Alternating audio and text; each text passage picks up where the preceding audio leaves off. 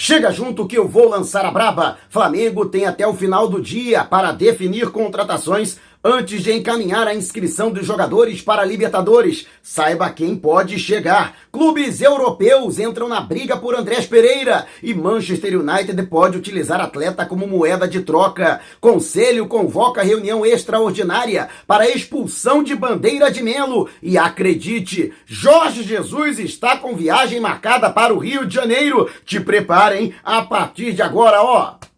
É tudo nosso. Já chega largando o like, compartilha o vídeo com a galera e vamos lá com informação. Assista o vídeo até o final. E o Flamengo divulgou o balanço contábil relativo ao ano de 2021, confirmando a receita recorde de mil, 1 bilhão e 81 milhões de reais. Isso, lógico, acrescidos aí os valores é, advindos da conquista do título brasileiro de 2020, já que a competição encerrou-se em 25 de fevereiro do ano passado. Mas mesmo que a gente tire a premiação, os valores advindos de direitos de transmissão, ainda assim o Flamengo conseguiria uma arrecadação da ordem de 992 milhões de reais, mais do que os 950 milhões até então recorde obtidos em 2019, o melhor ano desportivo da atual administração de Rodolfo Landim, que conquistou a Libertadores e o Campeonato Brasileiro, além do Carioca, naquela oportunidade. A principal fonte de receita do Flamengo no ano passado foi a venda de jogadores, com 278 milhões de reais com aporte financeiro, dos quais 123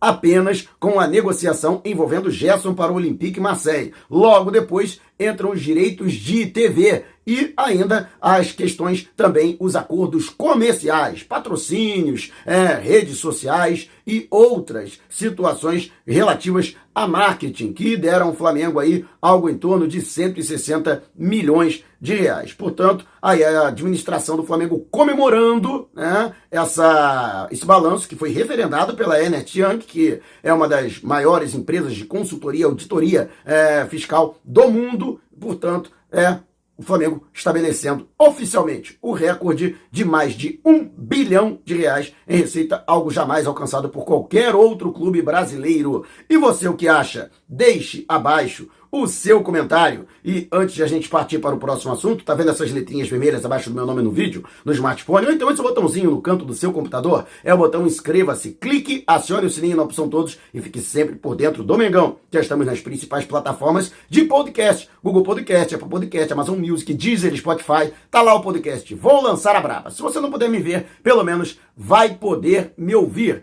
E o Flamengo que tem uma novidade com relação ao Jorge Jesus. Inclusive, eu trouxe essa informação. Pedro Sepúlveda, importante jornalista português e amigo de Jorge Jesus, já havia desmentido o acerto do treinador com o Al Nasser da Arábia Saudita. E o jornalista Vene Casagrande, é, falando com o próprio é, Jorge Jesus, né? E o português foi taxativo. É mentira. Realmente eu tenho várias propostas, mas não acertei com ninguém. E é sabido que o treinador deve permanecer sem clube até o final da temporada europeia, quando ele espera que abra uma oportunidade na Inglaterra. Ele que tem um sonho de atuar na Premier League, né? De comandar um clube da principal divisão do futebol inglês. Mas antes disso, ele estará no Rio de Janeiro. Inclusive, já tem presença confirmada. Ele que foi convidado para curtir o carnaval fora de época. Os desfiles dos grupos de acesso especial aqui no Rio de Janeiro acontecem na Marquês de Sapucaí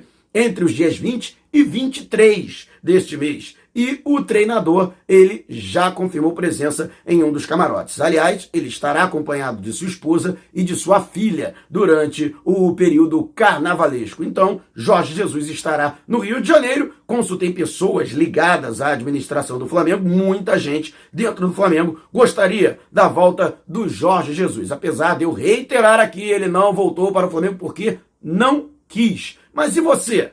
Acredita que o fato dele estar no Rio de Janeiro pode possibilitar um retorno dele ao Flamengo? Lembrando que o Flamengo tem técnico, Paulo Souza, né? Só não se sabe até quando. Mas quero saber a sua opinião. Deixe abaixo o seu comentário. E antes de a gente partir para o próximo assunto, se você tem precatórios a receber dos governos federal, estadual ou municipal, não os venda antes de entrar em contato através do e-mail que está disponibilizado aqui na descrição do vídeo. Está vendo esse botãozinho aqui? Seja membro? Então, com uma pequena contribuição mensal, você ajuda ainda mais para que possamos fazer um trabalho cada vez melhor, apenas R$ 7,90 se tem condição. Vai lá, clica e torna-se um membro. Ó, tem novidade para os membros, hein? E a galera vai gostar.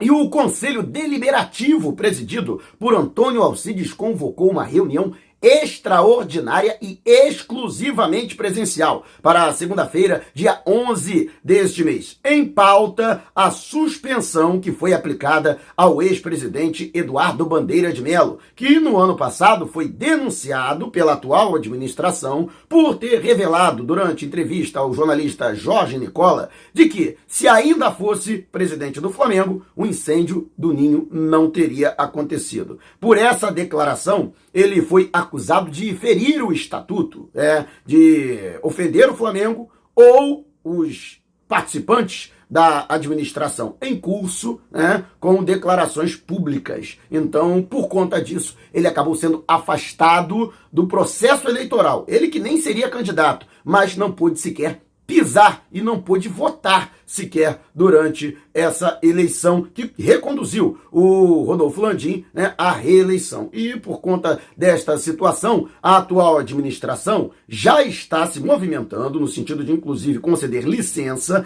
a integrantes do primeiro escalão até do segundo, para que eles possam é, votar, porque os conselheiros que tiverem outros cargos, até por conflito de interesse, não poderiam votar, não poderiam comparecer a essa convocação. Mas, recebendo uma licença temporária, eles podem sim aparecer e até fazer lobby. E a atual administração, que no ano passado já tinha pressionado pela exclusão de Bandeira de Melo do quadro associativo do Flamengo, e eles farão a mesma coisa. Aliás, a reunião ter um caráter exclusivamente presencial, isso também já é um artifício para que se possa pressionar os conselheiros, já que se eles pudessem votar online, por exemplo, como já aconteceu em outras votações do Conselho Deliberativo, é, eles poderiam ficar mais à vontade para, quem sabe, votar a favor do Bandeira. E eu consultei vários conselheiros que são contra né, a punição, inclusive acham que ele já foi exemplarmente punido e outros acham até que foi uma forçação de barra. Acreditam que houve um excesso na punição ao ex-presidente. Alguns até acham que foi um desrespeito, e sinceramente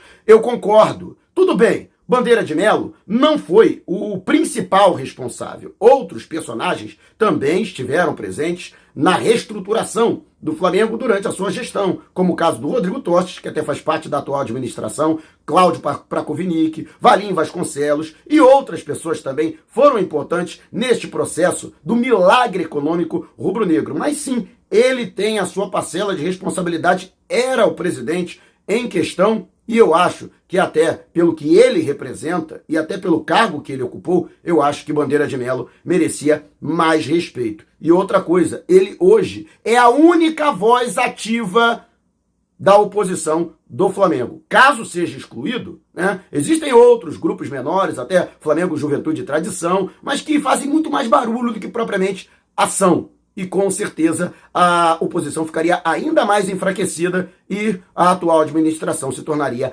absoluta, já que Rodolfo Landim, além de ter conseguido a reeleição de Antônio Alcides para o Conselho Deliberativo e Sebastião Pedrazzi para o Conselho Fiscal, conseguiu também colocar Luiz Eduardo Batista, o BAP, na presidência do Conselho de Administração e concentra todos os poderes do clube. E você, o que acha sobre a possibilidade de exclusão do Bandeira de Melo do quadro associativo. Quero saber a sua opinião. Deixe abaixo o seu comentário. E antes de a gente partir para o próximo assunto, Táxi Mauro, conforto, comodidade, segurança e pontualidade. Recepção aeroportos, grandes eventos, shows, jogos de futebol, viagens locais e interestaduais. Se você mora na Grande São Paulo ou pretende viajar para a capital paulista, não faça sem antes entrar em contato com o meu xará através do Zap. Mande agora uma mensagem para o DDD 11 99424 5117. Vou repetir, hein? 99424 5117 DDD 11, não esqueça de dizer que foi o Mauro Santana que te indicou para garantir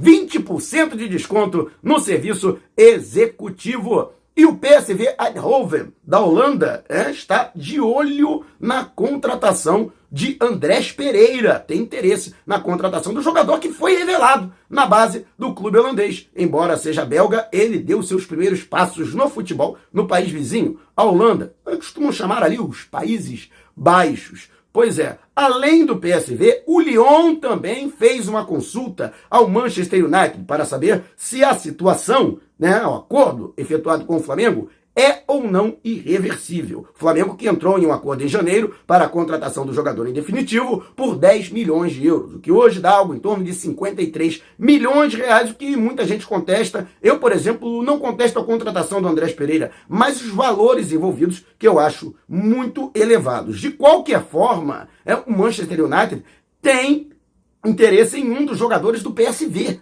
atacante, para o lugar do Cavani, o uruguaio Cavani, né, que deve estar retornando ao futebol da Espanha. Né, e isso pode ensejar a utilização do Andrés Pereira como moeda de troca. De qualquer forma, né, no Flamengo dá-se como certa a contratação do jogador, muito embora ele vá ser é, inscrito no seu contrato de empréstimo na Libertadores da América. Né? O Flamengo tem até maio para é, estabelecer, junho, na verdade, né? Tem dois meses para é, confirmar a sua prioridade de compra do jogador e o Manchester United vai respeitar isso que está estabelecido no contrato de empréstimo. Mas, de qualquer forma, né, estaria, vamos dizer assim, ameaçada a permanência do atleta. O próprio Andrés Pereira estaria insatisfeito em estar, está sendo pouco utilizado, foram apenas sete jogos até agora na temporada. E há quem, próximo ao jogador, diga que para ser reserva no Flamengo, é melhor voltar ao Manchester United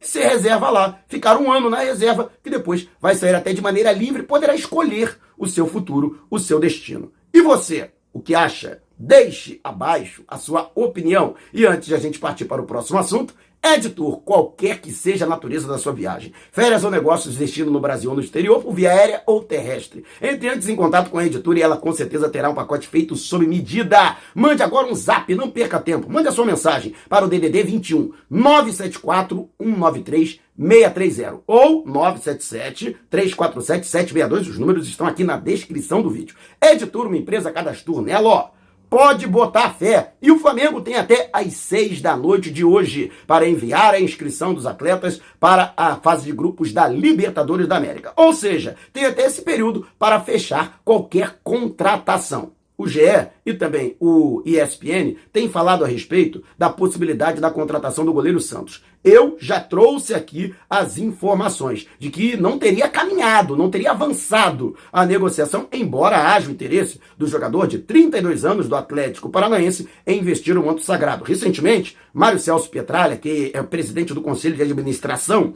do Atlético Paranaense, foi taxativo de que não recebeu nenhuma proposta oficial do Flamengo pelo jogador. Eu, particularmente, acho muito difícil que o Flamengo aí, em poucas horas, venha conseguir a contratação do goleiro Santos. O Atlético Paranaense bate pé no valor que é exigido em contrato para transferências internacionais. 3 milhões e meio de euros. O Flamengo chegou a fazer uma primeira proposta de 2 milhões e meio, que foi negada e assinou com a possibilidade de aumentar o sarrafo para 3 milhões de euros, né? E pouco mais, quase 16 milhões de reais. Só que o Atlético Paranaense não deseja ceder, até porque o goleiro é considerado é, titular absoluto. E outra coisa, o próprio Santos não pressionaria o Atlético Paranaense pela sua saída. Primeiro, pela gratidão. Ele que né, tem aí 10 anos de Atlético Paranaense e pouco mais de 5 como titular da posição. E segundo, pelo fato de que não gostaria de gerar qualquer tipo de clima, um ambiente ruim, caso não fosse concretizada a negociação e ele tivesse que permanecer no clube paranaense.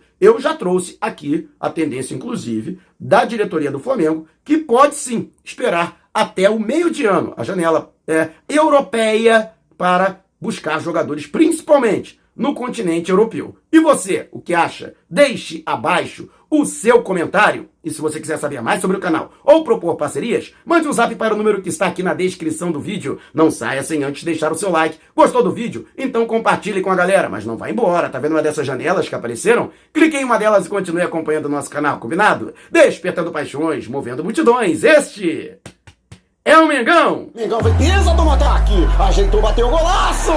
Gol!